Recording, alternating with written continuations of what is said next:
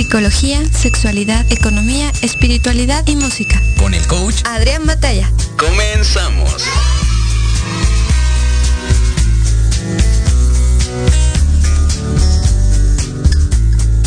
Johnny, la gente está muy loca. What the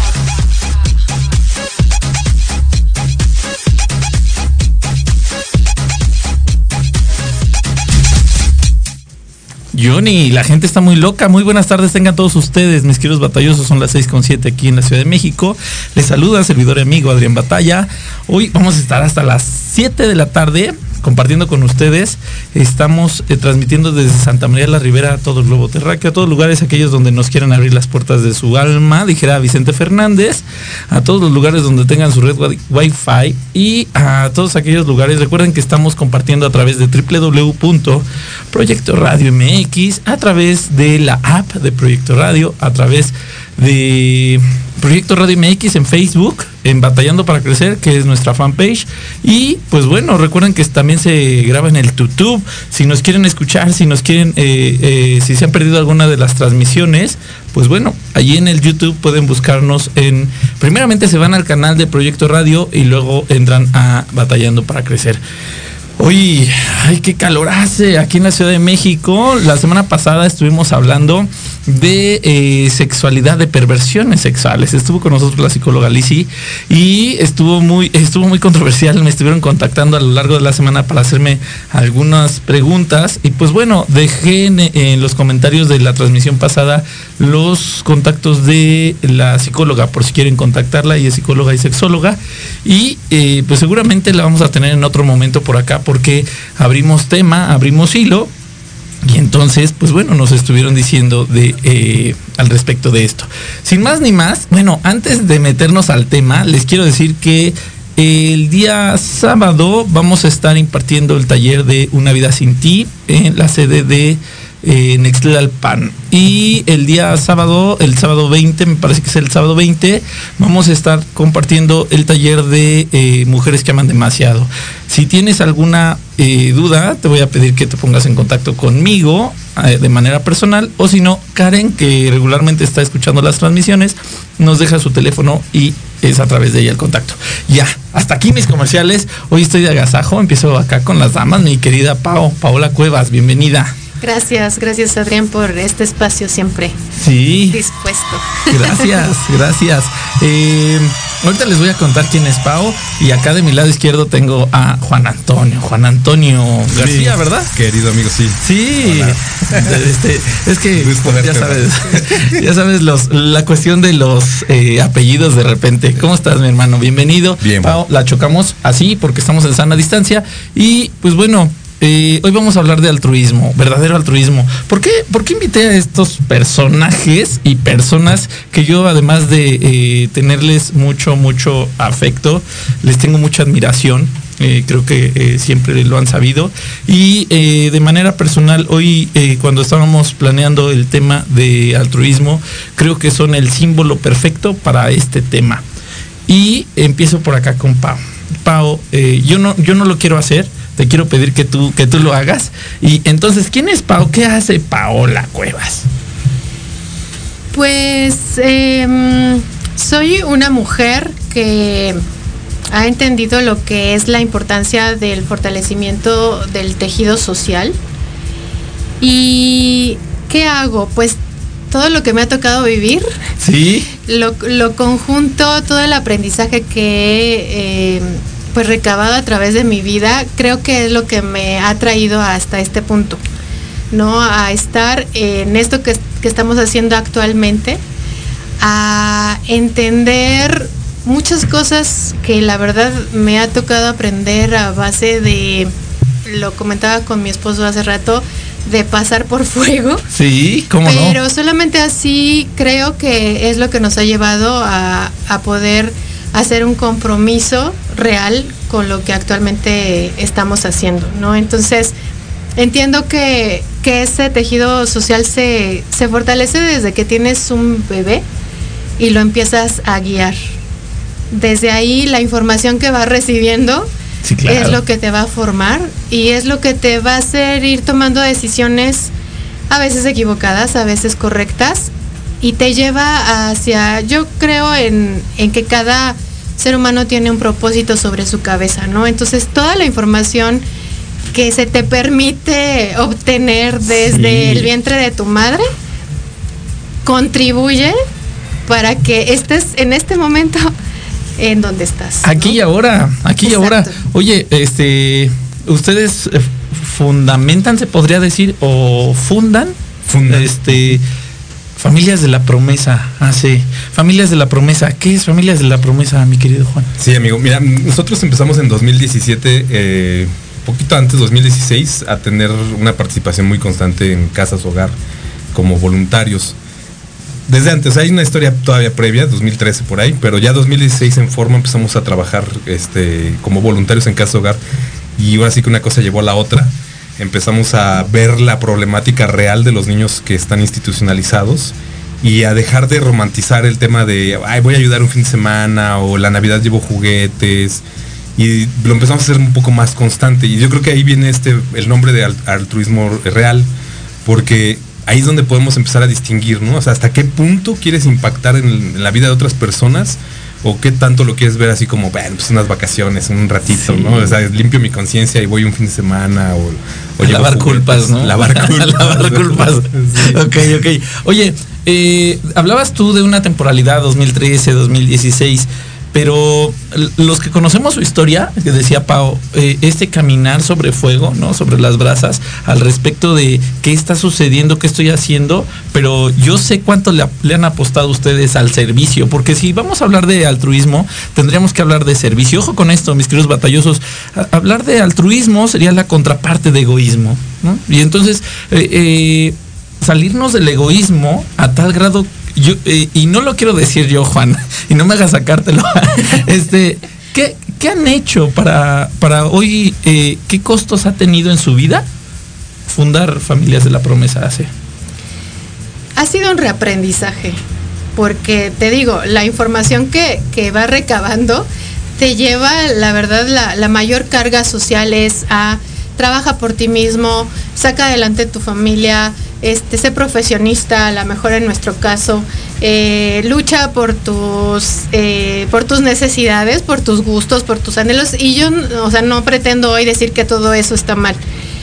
Pero hablando de altruismo, Sí. si tú no haces, empiezas a reaprender y decir, no soy un, un individuo separado de la realidad que vive en una cueva solito y na- a nadie afecto, ¿no? O a nadie impacto. Eso Sí. no es, pos- tal vez algunas personas lo estarán viviendo así, pero nosotros no.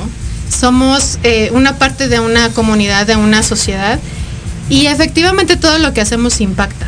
Entonces, pues ha sido Y reaprender. lo que no hacemos también, Ah, sí. por supuesto. Sí, todo, todo lo que hacemos y no hacemos impacta y lo que hemos tenido que reaprender es que a veces no tenemos que buscar nuestro bienestar personal, sino que deja más buscar un bienestar común, ¿no? Y a veces hasta eso se pierde en la propia familia, Sí. ¿no? O sea, de repente vas con tu proyecto de vida individual y te llevas eh, de patas a tus hijos, por Claro. ejemplo, o a tu esposo, o al revés, el esposo a la esposa y a los hijos, como sea la combinación.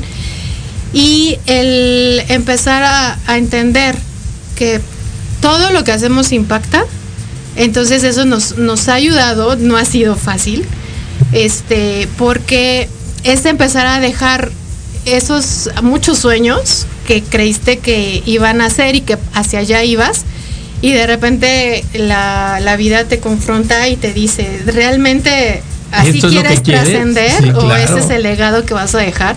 Una, a lo mejor una casa muy lujosa o este o no sé, un fideicomiso para tus hijos o algo así y te confronta y te dice, eso es el legado que vas a dejar por generaciones y, eso ha sido entenderlo día con día y em, no, no quiero utilizar la palabra sacrificar, sino convencerte de que eres más que eso, que tu propósito va más allá que lo que piensas que eres, ¿no? Como, Claro. como persona, ¿no? Entonces, es sí, ese es ese caminar y como, como tú lo, ahorita lo ratificas, ¿no? O sea, no, no ha sido fácil, pero yo creo que el convencimiento, creemos en un ser superior y el convencimiento que él sembró en el corazón ha sido lo que nos ha dado la fuerza para seguir adelante, porque si no estuviera eso, créeme que ya como seres, este, como seres humanos, Humanos. egoístas por naturaleza, esto ya lo hubiéramos dejado hace mucho tiempo.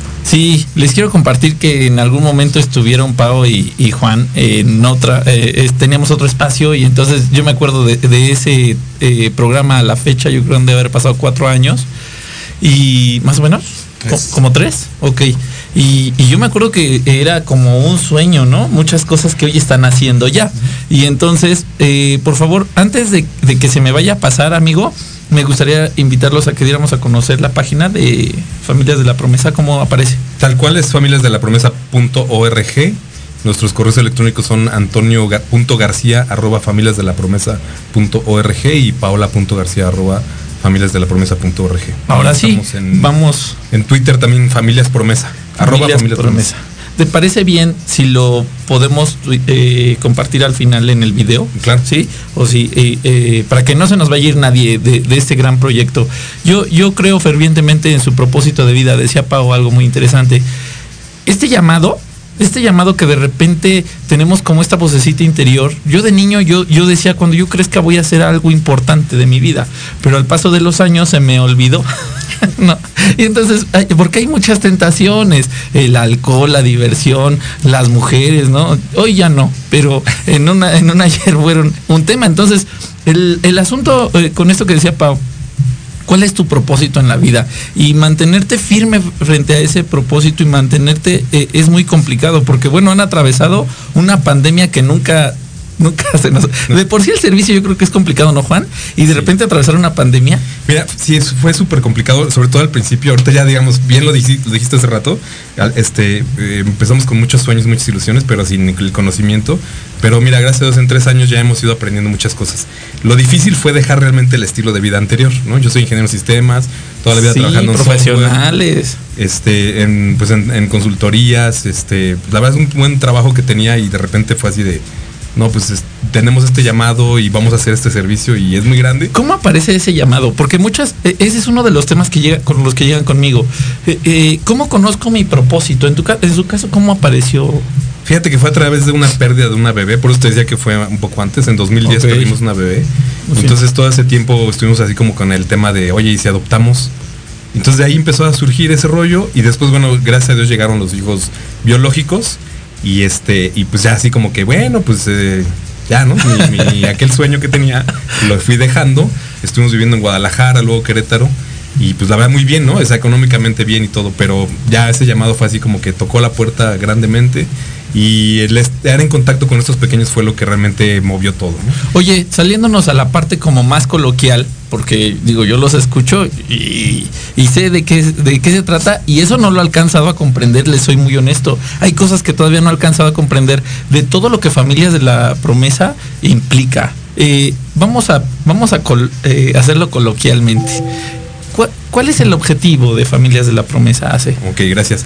Mira, tenemos cuatro objetivos principales, son nuestros ejes, así que los, los manejamos, ¿no? O sea, eh, tenemos el tema, el principal fue el, el tema de la adopción y el acogimiento familiar. El acogimiento familiar es cuidar a un niño temporalmente. Ok, Entonces, que no eh, necesariamente hablamos de, de adopción. No, o sea, no, le tienes que dar el apellido. Son, ajá, son deportes diferentes, pero es el tener a un niño en familia. De hecho, por eso nuestro lema o nuestro hashtag es este por eh, se me ahorita. Por un niño más Por un niño familia. más en familia. Eso, por un niño más en familia. Ajá, entonces este ese es nuestro primer eje, pero de ahí pues em, obviamente fuimos viendo toda la problemática que hay, ¿no? Eh, ¿Qué pasa con los niños que ya no son niños, los adolescentes? Bueno, pues estos chicos que crecen en una casa hogar, que de repente ya llega a su mayoría de edad, pues terminan en unas situaciones bien complejas. ¿Qué, qué- qué situaciones? Bueno, pues por ejemplo la trata de blancas, ¿no? La Por trata ejemplo. de personas para las Sí. niñas y en el narcotráfico o en la delincuencia para los jóvenes. Bueno, en general para ambos casos, ¿no? Entonces de ahí este, viene el segundo eje que surge a través de que, bueno, yo temas de software es lo que manejo. Entonces, ¿cómo puedes tú contrarrestar que un, pues un narcotraficante ¿va? Este, le ofrezca un sueldo de 20 mil, 15 mil pesos a un chavo para ser sicario? Pues con dinero. O sea, al final del día, pues también nos movemos en este mundo físico. Sí, claro. Y el dinero es algo importante. Entonces, en mi carrera, la verdad, los sueldos no están mal. Entonces, un chavo que apenas sale de, de- de estudiar o de saber, que sepa software, este, puede acceder a sueldos más o menos así al inicio. Entonces, bueno, pues de ahí viene el segundo eje, que es la, el trabajo para los jóvenes egresados de casas hogar. Ok. Ajá. El primer eje. Eh, los niños en familia. Ok. Segundo eje, jóvenes este, egresados de casa hogar, con trabajo, con vivienda y con un buen sueldo. Ok. Y luego el tercer eje ya es, es- bueno, fuimos viendo, ¿no? Ahora vámonos a la raíz del problema. ¿Dónde está la raíz? La familia. La Claro. familia es el pro- esa es, es la, el- el- la piedra angular de todo el- No la problemática. porque no vamos a acabar. échale, échale. Ahí está la problemática y está la solución. Claro. Entonces nosotros trabajamos mucho, por ejemplo, apoyamos familias que, este, para que no se desintegren. Eh, ese es nuestro. Ahorita que, que está la pandemia, que los DIF están trabajando a media marcha, que están cerrados, que no hay muchos procesos de adopción y en muchos estados no está el acogimiento familiar, pues este, nos hemos enfocado más un poquito en el tema de la este, desintegración familiar. Eh, Trabajamos también con familias que ya les quitaron a sus pequeños, que están en casas. O sea, eh, los niños que están en casa hogar hay que ten- entender algo, no todos son huérfanos, o sea, tienen padres en la mayoría de los casos. Pero ¿qué pasa con estos pequeños? Que este pues viven situaciones bien complicadas en esos hogares, entonces eh, la Entra el autoridad DIF, por ejemplo. Exactamente, la DIF autoridad, en este caso. el DIF o las procuradurías este, de los derechos de niñas, niños y adolescentes, los retiran de esos lugares porque sus vidas están en peligro. Normalmente es lo que, lo que ocurre, ¿no? Ya sea por este pues, por eh, malos cuidados, por violencia, por maltrato y hasta temas de delincuencia, ¿no? Ok. Va a una escala, ¿no? Desde los niños que son simplemente abandonados, sus papás se van a trabajar, ¿no? Por ejemplo, estamos en la comunidad de Aculco y pues ahí los chavitos están, toda la semana están en solos. Se crecen solos. Se crecen solos prácticamente. Los mayorcitos son los que cuidan a los chiquitos, ¿no? Y los papás muchos se van a Ciudad de México o a Querétaro y este y pues está ese abandono. Entonces tratamos de ayudarles a que tengan trabajo en su localidad, que no se tengan que ir, la capacitación y bueno también el tema de este pues enseñarles temas pa- parentales, ¿no? Esas familias que están que son disfuncionales a veces ni siquiera saben cocinar, ¿no? O sea, les dan pues que los chetos, que la coca, que la maruchan al niño, ¿no? Oye, qué impresionante, qué impresionante esto que dices. Y entonces, eh, Familias de la Promesa eh, interviene de alguna manera para trabajar en estos cuatro ejes. El cuarto eje me faltó, ¿El es cuarto? el tema legislativo. Buscamos que se Ahí- hagan leyes, leyes para promover la adopción y el acogimiento familiar y la integración familiar y el tema de los egresados de casa hogar. Que no, pues que no los ven así como, pues, eh, ya, llegó a los 18 años y una patada, su bolsa negra con sus Con su- de, su- de de basura, ropa. ¿no? Con su ropa y sus pertenencias, y afuera están las camionetas esperándolos. O sea, que haya leyes que puedan este, considerar que estos chicos pues, necesitan apoyo. Ese es el cuarto eje. Ok, que creo que es este la pieza fundamental, ¿no? ¿Qué tan, qué tan difícil es eh, en México este adoptar, Pau? Pues mira, ya gracias a Dios se ha ido evolucionando. La verdad sí po- no podemos decir que seguimos igual que hace, no sé, a lo mejor unos 10 años. Eh, sí hemos evolucionado y eso es bien importante siempre que nos, que nos abren un espacio para poder este, hablar de esto. Sí. Es quitar ya ese paradigma que dice la gente, ¿no? De que es que es bien difícil adoptar. No, es, ya estamos logrando así como nosotros como asociación, hay muchas otras que están trabajando a lo largo de todo el país y ya estamos logrando en forma de red y de colectivos que esto se haga cada vez más fácil, porque es un derecho de los niños y tenemos que luchar que haya procesos ágiles y bien representados legalmente para lograr el bienestar superior de cada uno de estos niños y adolescentes. Entonces, aquí también lo que necesitamos entender es que es una vida, una vida que ya, ya le fallamos como sociedad, porque por algo está en casa hogar. Entonces, las autoridades tienen que tener mucho cuidado de si se vuelve a decidir sobre ellos una eh, solución familiar, ya sea por la adopción o a través del acogimiento familiar temporal, tiene que ser un proceso muy minucioso, muy vigilado, para que no le volvamos a fallar a ese niño, ¿no? Entonces hay que entender que no son perritos que se adoptan, son niños, son vidas. Yo no digo que no sea importante adoptar. Claro, claro. ni- de hecho este, también hay protocolos Sí, para claro, ello. Pero estos son niños, son seres humanos que tienen todos sus derechos, son sujetos de derecho y necesitamos buscar eso. Entonces también desde la parte de la, de la familia que pudiera estar interesada en adoptar, es entender que te van a, a confiar una vida para el resto de su vida, ¿no? Entonces se tiene que evaluar cosa por cosa, ¿no? Gracias a Dios ya hay este en estados de la República en donde un proceso de adopción puede durar hasta nueve meses, que ya la verdad eh, ya más ágil no lo podemos pedir. Sí, ya, ¿no? ya échale ganas también, ponte tu parte, ponte a trabajar, ¿no?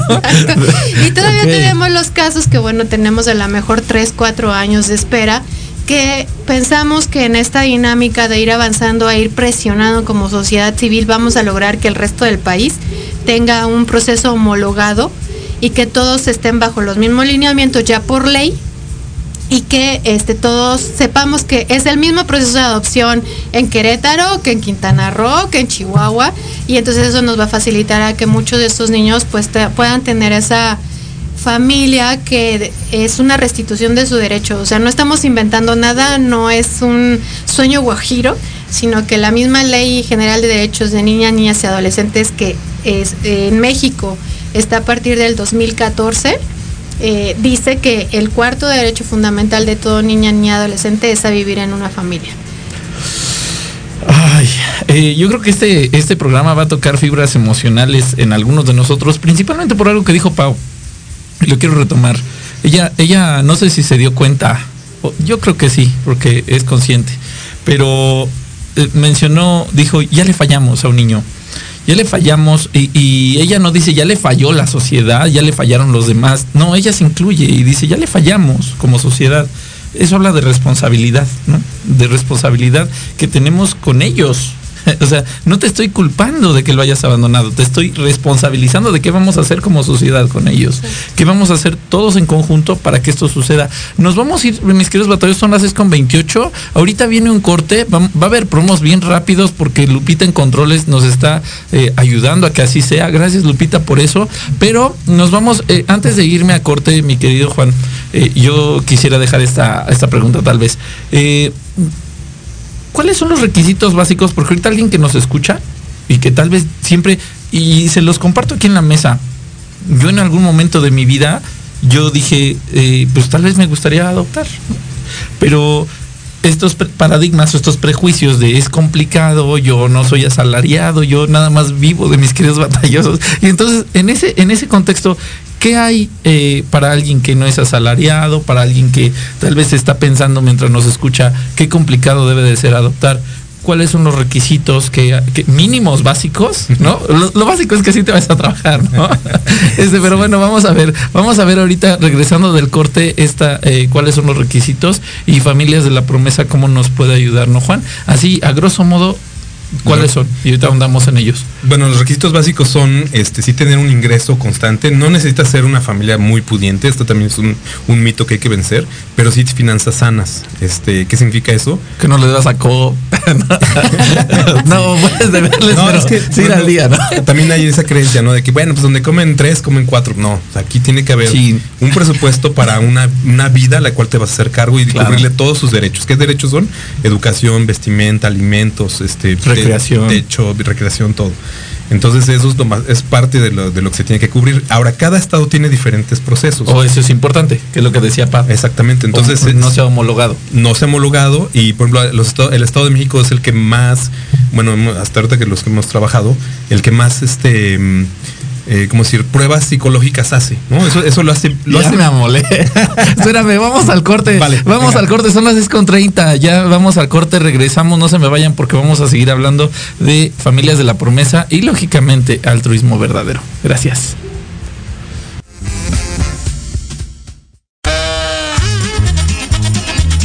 Oye, oye, ¿a dónde vas? ¿Quién, yo? Vamos Vamos a un corte rapidísimo y regresamos. Se va a poner interesante. Quédate en casa y escucha la programación de Proyecto Radio MX con sentido social. ¡Uh, la, la chulada! La mejor información del mundo de los autos todos los miércoles a partir de las 8 de la noche. Aquí en Inteligencia Automotriz, los 60 minutos más increíbles del Internet. Solo por Proyecto Radio MX con sentido social.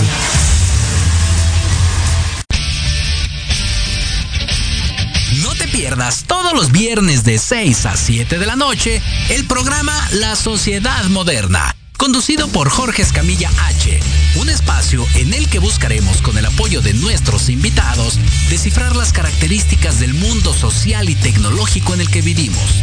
Un hashtag semanal, especialistas, diversión, música y cultura te esperan. ¿Y tú ya formas parte de la sociedad moderna? Descúbrelo por proyectoradiomx.com. Si tienes alma de investigador, eres padre, tutor o estudiante, Manabu con Yuriko Sensei es para ti. Programa diseñado para hacer tu vida más fácil en las labores escolares. Escúchanos todos los jueves de 3 a 4 de la tarde en Proyecto Radio MX.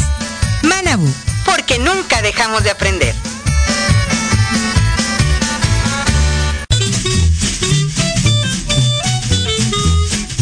Amigos? Soy Liliana Noble Alemán y los invito a escuchar Pulso Saludable, donde juntos aprenderemos cómo cuidar nuestra salud.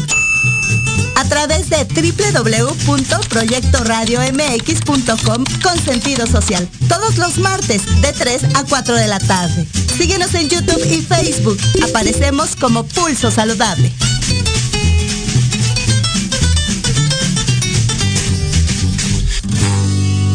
Porque de locos todos tenemos un poco, te invito a escuchar Locuras Elocuentes todos los jueves de 8 a 9 de la noche y por si fuera poco, para terminar más loco, el último jueves de cada mes no te pierdas. Sin anestesia, con el negro consentido. Sí, conmigo. Con sentido social, solamente en Proyecto Radio MX. Con sentido social.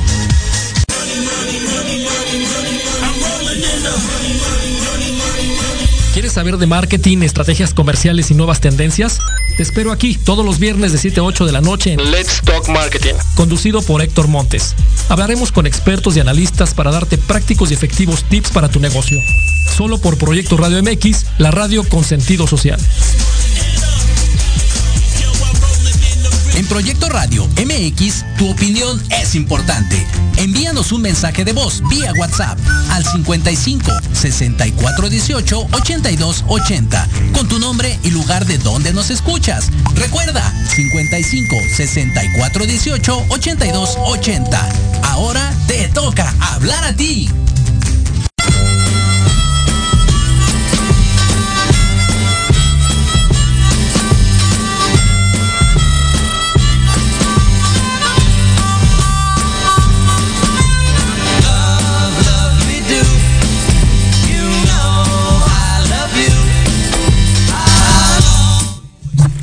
Hola, hola, regresamos. Regresamos y me agarraron riendo. Me agarraron riendo porque el- el- mis queridos batallones les quiero pedir una. Ay, me agarraron riendo porque. Y me ando riendo solo, no crean que aquí mis invitados bien serios. Este. me ando riendo solo porque le quiero enviar un cordial saludo hoy a Sara Díaz. Saludos a Sara Díaz y saludos a Silvia Romero. Allá mi ejecutiva de, de los. ¿Puedo decir el banco, Lupita? Sí, a mi ejecutiva de Banco Azteca, gracias Silvia Romero y a todos los chicos que hoy me hicieron el favor de apoyarme con una situación personal que traigo.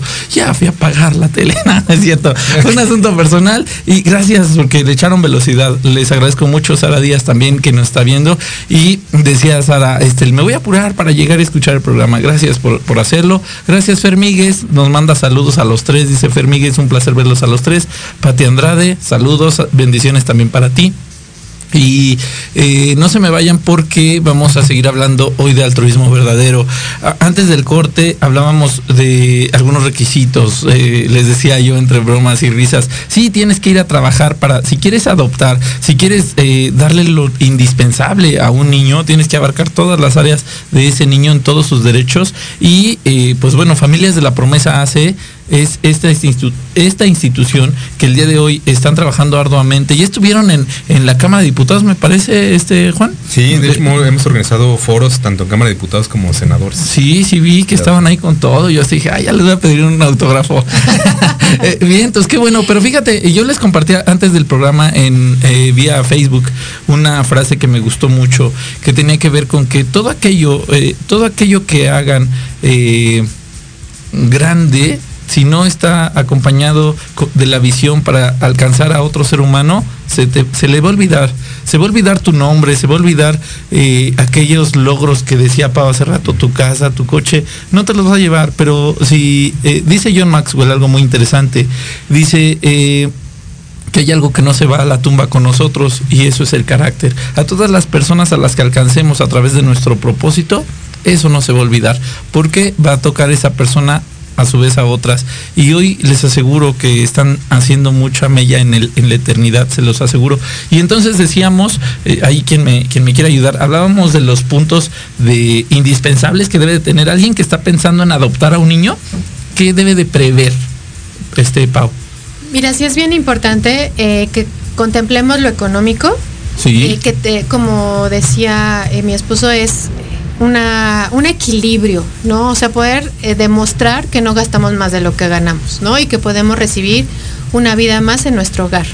Lo eh, social, ¿no? O sea, que con quién tenemos relaciones, qué red de apoyo contamos, a lo mejor con los abuelitos o con tíos, o sea, que sí tengamos una familia que nos pudiera eh, sostener en este proceso que no es fácil. Ajá.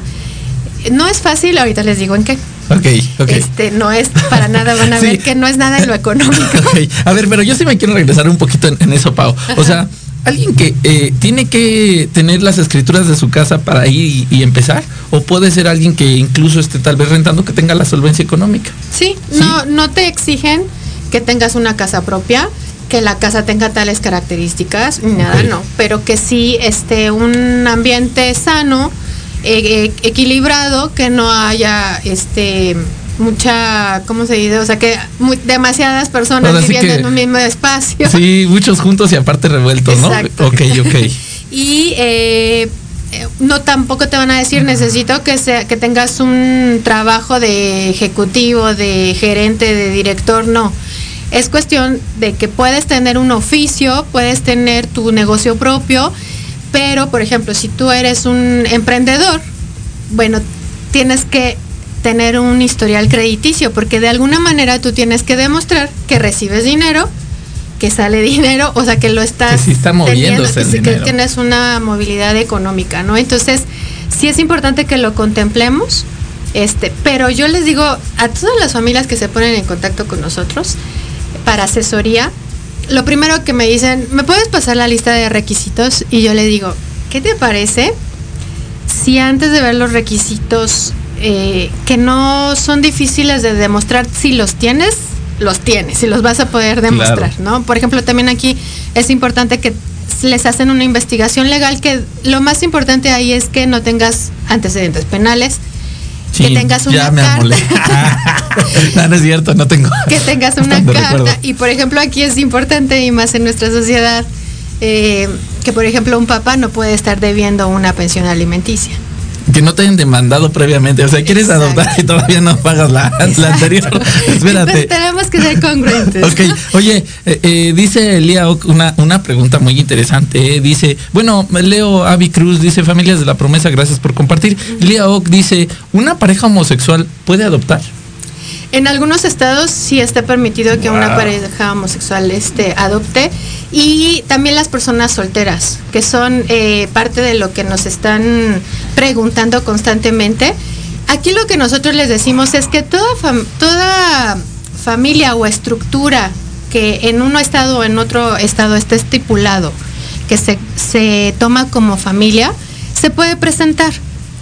Todas van a ser evaluadas exactamente con el mismo proceso. Claro, una Y la- familia nuclear monoparental o Exacto. compuesta es Exacto. sujeta a. Exacto. Y la autoridad es la que va a determinar si esa familia, con todas sus características, como lo dijimos, económicas, socioeco- sociales el- y legales, tiene la capacidad de ser idónea para un niño de este contexto. No hay que olvidar que los niños institucionalizados son un contexto eh, diferente a, por ejemplo, los hijos biológicos que tenemos en casa, ¿no? Entonces, la autoridad es la que lo, la que lo va a determinar, ¿no?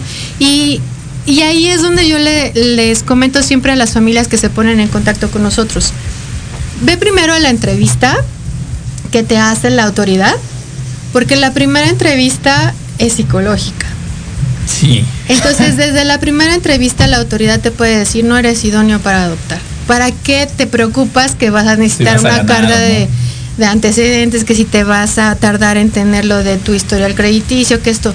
Lo más importante es ver si cuentas con las herramientas emocionales y psicológicas para poder enfrentar lo que es un proceso de adopción y después tener a, a un niño que va, o sea, que es, va a ser tu hijo si es en el caso de adopción o que en el caso de acogimiento familiar lo vas a tener dentro de tu núcleo familiar como hijo mientras es el acogimiento dure y si vas a poder afrontar este todo ese proceso emocional y psicológicamente, ¿no? Entonces, es lo más importante. Yo le digo, no te preocupes por la lista de requisitos. Yo les recomiendo que mejor eh, vean cómo están como, como matrimonio, como familia y que todos los miembros de la familia estén de acuerdo en la adopción. En la adopción. O sea, por ejemplo, si un hijo dijera, los papás están a favor, pero el hijo dice que no, Nosotros les recomendaríamos que no sigan con el proceso, proceso. necesitan platicarlo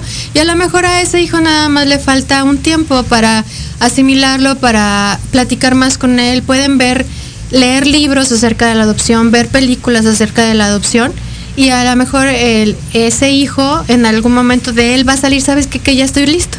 o hasta ¿No? lo pide él. Ajá, pero si teniendo a alguien eh, en contra dentro del núcleo familiar, lo va a detectar la autoridad y, lo, y los van a calificar como no idóneos. Ok.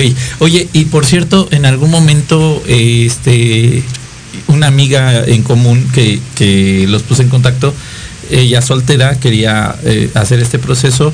Y recuerdo que, o sea, para aquellos que dicen, ay, es que creo que sí se me bota de repente la canica, ¿no? O sea, existe el proceso de hacer los idóneos, ¿no? En ese, en ese contexto. Recuerdo que creo que estaba tomando terapia o algo así. Exactamente. Aquí hay tres respuestas, la que te puede dar la autoridad. Es sí, eres idóneo. No, definitivamente, o sea, ya ni le intentes, o sea, no eres idóneo por X o Y razón. Normalmente no te dan las razones, porque también te pueden hacer un daño al darte las razones. pero si dicen que no. Estás medio loco, Adrián. ¿Cómo crees? Y la tercera opción que tienes es no por el momento. O sea, trabaja X, Y, Z, problemas emocionales que puedas tener o cuál es tu, motiva- tu motivador. Ahorita lo que decía Pau de la primera entrevista es, ellos detectan muy rápidamente cuál es el motivador. Y de ahí viene mucho, mucho también tema, ¿no? O sea, el, el inconsciente social que habla de que es muy difícil, muy burocrático. Ahorita veía una de las preguntas, este. Sí, de hecho están, están habiendo comentarios en vivo, ahorita los leemos. Exacto. Es que en, en ese consciente colectivo de, de que es muy difícil, muy burocrático, también existe esto. O sea, las parejas, la mayoría de las parejas que llegan a buscar el- la adopción, sobre todo, no han trabajado duelos. Y ahí es donde, donde muchas Se veces se, se atora la cosa, ¿no? De- Ahí ya van conmigo, ya las ponemos bien. Exactamente, necesitan un coaching o necesitan un Una terapia. trabajo Una terapia. psicológico y entonces ya con más tranquilidad de su corazón ya no van porque perdieron a un bebé o porque no pueden ser Quieren padres. restituirlo, ¿no? Exactamente, Exacto. quieren llenar un hueco de algo que les falta, ¿no? Ese no es el sentido, ese no es un driver o un motivador correcto. Ok. ¿Por qué? Porque cuando pasa eso, igual sabes que también el tema, ahorita que estamos hablando de altruismo, el ser muy altruista es mal motivador. También, claro. Es mal motivador. Sí. Porque a la primera de cambios, cuando llega un niño que, que te va a mover tu entorno, que te va a mover tu contexto, que te va a poner en una crisis, y hay que decirlo claramente, porque es una crisis temporal, o sea, porque los niños necesitan una- adaptación, una, adaptación, claro. exactamente. Entonces, cuando tú lo ves así desde el mundo altruista y buena ondita y así, eh, ah, son los primeros que tienen la toalla, hermano. Entonces, eso es lo que la autoridad detecta y en muchos casos, pues sí, les tienen que decir desde el principio, o sea, si tú vienes con esto, no vas a poder lograr. Entonces, estas personas se van dañadas y son los que después están diciendo, ah, es que es bien feo, bien burocrático, no me gusta. ¿no? O sea, Sí, sí, de hecho era uno de, de los comentarios por ahí, que era, era burocrático. Eh, dice, mi duda, eh, dice Erin González Ruiz, mi duda, prefieren a niños abandonados en la calle que niños con hogar sin esas etiquetas que todavía en México existen. Creo que se refiere, eh, eh, estimado Erin, a este asunto de que a veces la las situaciones gubernamentales, ¿no? Eh, ven condiciones para niños que están en la calle y que prefieren como obstaculizar, pero creo que va muy de la mano con esto que dices, Juan. Eh, ¿Por qué es que quieres hacerlo? Tú, Adrián, y, la verdad es que se los comparto, yo en algún momento sí lo pensé, ¿no? Eh, ya cuando empiezas a ver justamente en tu corazón qué hay, ¿no? Los motivos, y dices, bueno, yo ya tengo dos chamacos, como a veces, este, pues incluso a los propios no les das tiempo, no les das la calidad y el, el acogimiento que ellos necesitan, mucho menos a alguien que de repente puede ser fácil. Y ahorita me brincaba una, una duda con esto que decías. ¿Qué pasa si a una institución se les va la cabra también, dan el visto bueno y luego la familia dice que no? ¿Puede pasar eso? O Mira, sea, en el caso ya de la ya te adopción, amolaste. en el caso de la adopción, bueno, la adopción es un, un proceso que es, este, ya no tiene reverso, o sea, es tu hijo y va a tener tus, tus apellidos y es tu, tu sangre, o sea, tu acta de nacimiento. En ese caso, lo que llega a suceder es que la autoridad lo vuelve a tomar, o sea, como, como un abandono de una familia nuclear, o sea, de padres, padres biológicos que es, les retira al, niño. Porque obviamente, pues después del, proceso de adopción, pues hay un seguimiento. Entonces, si empiezan a ver que hay situaciones que no son adecuadas para el niño, eh, eh, eh, para evitar la eh, De victimización. Revictimización. Sí, ya nos de- llevamos una tarea, es que los batallosos. Revictimización 100 veces de Sí. tarea. Ok. Entonces, este, la autoridad lo retira de ese núcleo. Eso Oye, pasa constantemente. Pero, pero ahí se, se les puede imputar algún cargo a los padres, o sea, porque así como me imagino cuando un padre biológico deja a su hijo, eh, pues se le puede imputar algún cargo. Aquí en este caso también aplicaría lo mismo. Mira, en un proceso de adopción hay un lapso que se conoce como eh, acogimiento preadoptivo. Y es precisamente como un tiempo de prueba en donde ya el niño está en el hogar y en contacto con los papás, o sea, ya está viviendo con ellos y se tiene que ver que el apego y el vínculo se está dando de la manera correcta para que este niño verdaderamente reciba el bienestar superior. Sí desafortunadamente sí se han dado casos en donde los padres ya teniendo al niño en casa, los padres adoptivos, eh, ya, ya teniendo el niño en casa, de repente se dan cuenta de que no, no están siendo capaces de afrontar el proceso y la situación. Y sí hay situaciones de lo que se conoce en las autoridades como adopciones fallidas. Es lo más es el término. terrible, lo más terrible que le puede suceder a un niño porque es un segundo rechazo, un segundo de nadie me quiere, no soy lo suficiente para que me quiera, ¿no? Entonces, hoy eso es lo que Ay, debemos si, de si me lo dices y evitar. ya, ¿qué, qué hacemos?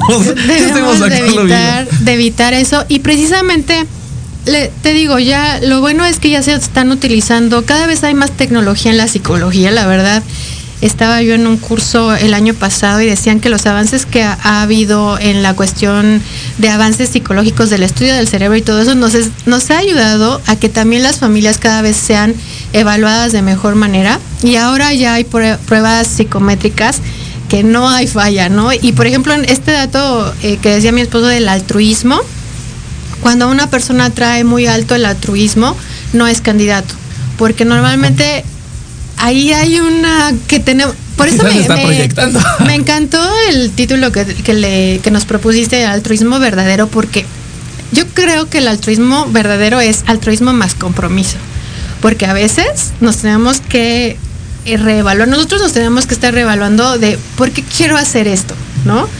Este, por mí, por sobresalir, por ser el que siempre te dice, es, es que son maravillosos, están haciendo algo impresionante y todo, y pues eso, o sea, Alimenta somos el ego, sí, ego, claro. ¿no? Y es bien sabroso. O sea, soy el salvador de los niños y todo eso. Entonces hay que estarse reevaluando y, y poniendo los pies en la tierra porque a veces hasta las buenas intenciones dañan. Porque hay que ver siempre pues las motivaciones del corazón y son bien engañosas. Entonces, eh, esto es importante que, ¿Por qué decidimos? Efectivamente la adopción no es para todas las familias, pero sí es para muchas que ni siquiera lo han contemplado. Entonces nosotros siempre el llamado es a la sociedad a que, aunque tengamos hijos biológicos, Adrián, podemos Sí. en algún momento evaluar si podemos extender eh, nuestra zona de confort, o sea, salirnos más bien de nuestra zona de confort y poder eh, ofrecernos como un hogar. Tal vez nos ofrecemos y resulta de que la autoridad nos dice que no somos idóneos, pero ya dimos un paso, Claro. ¿no? Importante. Entonces, Ya no quedó en ti. Exacto. Bueno, por Entonces- lo menos empieza, toma terapia, que se vea la intención, ¿no? Oye, antes, porque el tiempo aquí pasa de una manera muy diferente que allá afuera y no, no quiero, eh, no quiero eh, dejar de pasar la oportunidad de que me platiquen un poquito de hoy qué están haciendo, porque mis queridos batallosos, eh, hacer, eh, tener, ahorita hablaba Pau de las intenciones y los panteones están llenos de buenas intenciones y de repente no basta una buena intención, necesitamos recursos, necesitamos eh, mecanismos, necesitamos seguir generando, porque aparte se vuelve autosustentable. Tengo idea de que ustedes quieren hacer un proyecto sustentable, dejar de, de pedir, ¿no? Pero hoy por hoy en el proceso cuando va arrancando, pues necesitamos la ayuda de muchas personas, Juan. ¿Qué, qué ocupa Familias de la Promesa el día de? ¿Qué proyectos tienen para hacer esta captación de fondos? Mira, ahorita estamos haciendo prácticamente dos proyectos multidisciplinarios a largo plazo y dos proyectos que, bueno, es, eh, vienen con una fecha límite. Bueno, todos los proyectos tienen una fecha límite, pero eh, dos son con la comunidad europea, que digamos ese ya el recurso pues más o menos está cubierto. Este, los ganamos y estamos trabajando allá en Aculco. Y dos eh, principales que tenemos, los más importantes que son pues, justamente para atraer este recurso. Uno es, lo tiene Pau, que es este un proyecto que se llama Respira, ahorita mejor que ya hable de ese proyecto. Y el que traigo yo, que es una consultoría de software, que es para los jóvenes egresados de casa. Me encantan, me encantan ustedes dos. Este, y se lo reconozco, la verdad es que si hay un matrimonio que yo admire y que sean congruentes. Yo sé que tras la puerta todos matrimonios nos damos con la cubeta, pero, pero si algo puedo reconocer en estos individuos es su, congruencia en ese respecto. Y entonces son un equipazo, como ya se dieron cuenta. Y Pau, entonces, háblame tantito de ese proyecto que, te decía. Corriendo. cuéntame ahora sí. Sí, no te preocupes. Eh, mira, lo que nosotros hemos visto es que si no hacemos mm, proyectos que abarquen desde la prevención hasta la solución de la problemática eh, actual, solamente estamos como, le decía a mi esposo la palabra que no me gusta, pero es sobando la, el, el problema de raíz. Entonces lo que necesitamos, y, y lo decidimos el- a finales del año pasado, que este año iba a ser para que Familias de la Promesa estableciera ya un pro- proyectos que den fruto a, a- media- corto, a mediano y a largo plazo, que las familias estén acompañadas durante todo este proceso. Entonces, Respira es un proyecto que maneja dos vertientes. Una es, eh, a nosotros nos llegan precisamente muchas familias que tienen duelos abiertos. Entonces, eh, Respira tiene una parte eh, psicológica y emocional que ayuda, tenemos una línea de ayuda a las mujeres y hombres que vivieron la pérdida de un bebé eh, no nato o eh, un duelo perinatal, ¿no? O sea, que a lo mejor nació y a los pocos días o meses falleció el bebé. Creímos y sentimos el año pasado la necesidad muy fuerte porque muchas familias nos hablan y nos dicen que, que los rechazaron en el DIF por esta situación, ¿no? Entonces, es eh, tomar y acompañar a estas familias para que puedan sanar y cerrar ese duelo y que puedan ser familias eh, pues ya maduras emocionalmente eh, equilibradas y que puedan volver a postularse como familias adoptivas, ¿no? Pero ya con lo que realmente necesitan para recibir un bebé en sus casas. Ajá. Y este proyecto también se divide en la otra parte con las familias vulnerables. Es, es, es una comunidad con las familias indígenas que nosotros trabajamos en Aculco. Esas familias están en mucho riesgo de separación innecesaria precisamente por la falta de trabajo, por la falta de su actividad económica primaria, más ahorita en pandemia. Y aquí lo que vamos a hacer es una comunidad ecosustentable donde ellos van a empezar a retomar su actividad ancestral, que es la agricultura, pero como masa urbana los estamos llevando a los límites.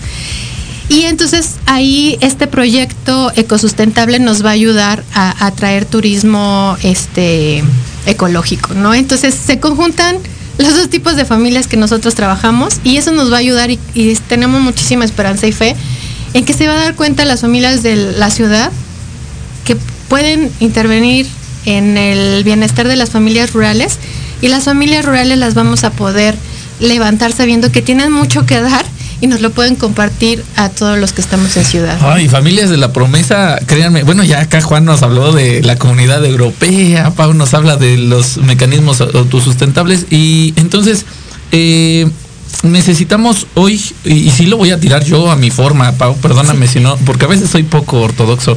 Este, necesitamos donadores. vamos a, vamos, si quieres eh, contribuir y realmente eh, ya pusiste bajo tela de juicio tus intenciones, aquí hay un buen mecanismo en donde puedas sentirte útil y en consecuencia feliz, en donde puedas darle un propósito a tu vida más elevado que irte a trabajar y pagar deudas.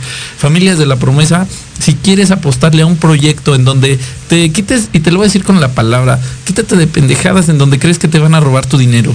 Eh, métele a donde realmente, eh, si quieres a alguien que realmente haga algo con eso, con esa intención que tienes, ve Familias de la Promesa. Familias de la Promesa, eh, te puedo decir hoy abiertamente aquí con el micrófono y con el corazón en la mano, te pueden llevar a vivir un, un sentido de vida diferente. Y aparte porque tienen todos, me decías, dan incluso recibos fiscales, eh, dan todos los mecanismos para que sepan qué sucede con su aportación. Sí, exactamente. Ahorita la campaña que lanzamos es de donadores recurrentes. Les estamos pidiendo un compromiso de un año. Se hace a través de una carta compromiso.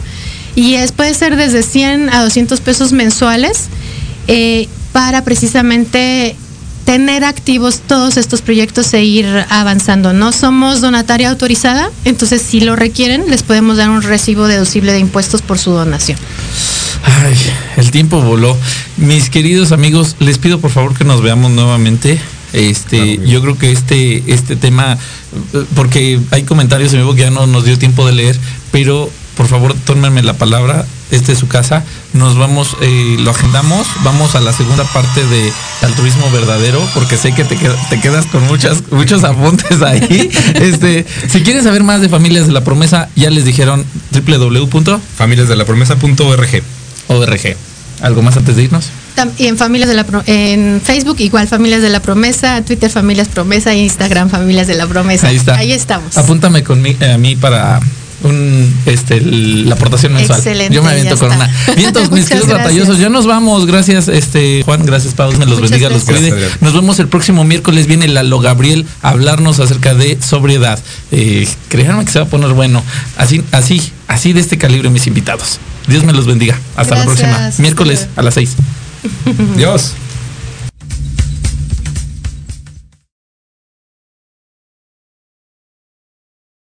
Indispensable que salgas, quédate en casa.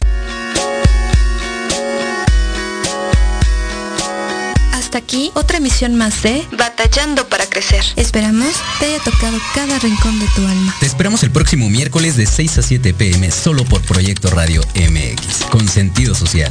Síguenos en la fanpage del coach Adrián Batalla.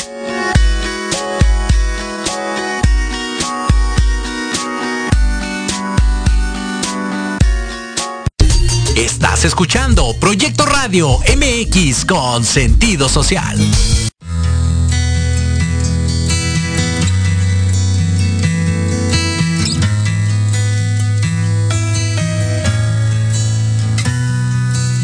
Ella es flor arropada por el silencio que escucha bien. Ella parece niña, pero hace tiempo que ella es mujer. Yo soy aguacero para querer.